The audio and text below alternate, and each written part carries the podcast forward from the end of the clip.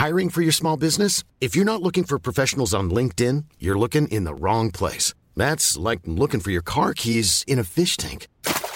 LinkedIn helps you hire professionals you can't find anywhere else, even those who aren't actively searching for a new job but might be open to the perfect role. In a given month, over 70% of LinkedIn users don't even visit other leading job sites. So start looking in the right place. With LinkedIn, you can hire professionals like a professional. Post your free job on linkedin.com slash people today.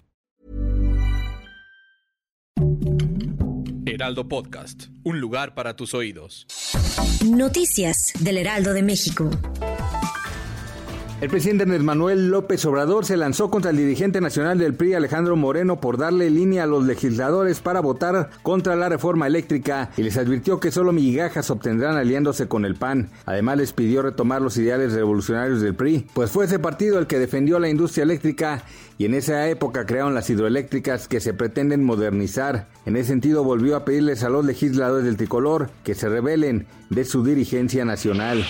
La policía de la ciudad de Nueva York investiga un ataque ocurrido en el metro de la ciudad donde al menos se reportan 13 personas heridas, 5 recibieron disparos. Los primeros reportes señalan que pudo haberse tratado tanto de un tiroteo como de una explosión.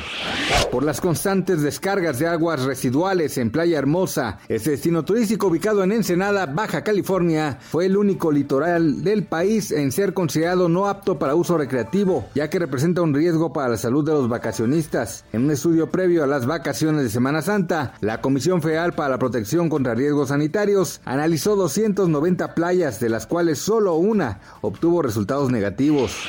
México recibió 2.6 millones de turistas internacionales en febrero de este año, 65% más que los registrados en el mismo mes de 2021. Así lo informó el Instituto Nacional de Estadística y Geografía. Sin embargo, la cifra aún se ubica 30% por debajo, esto es 1.14 millones menos paseantes de los que se reportaron en el segundo mes de 2020.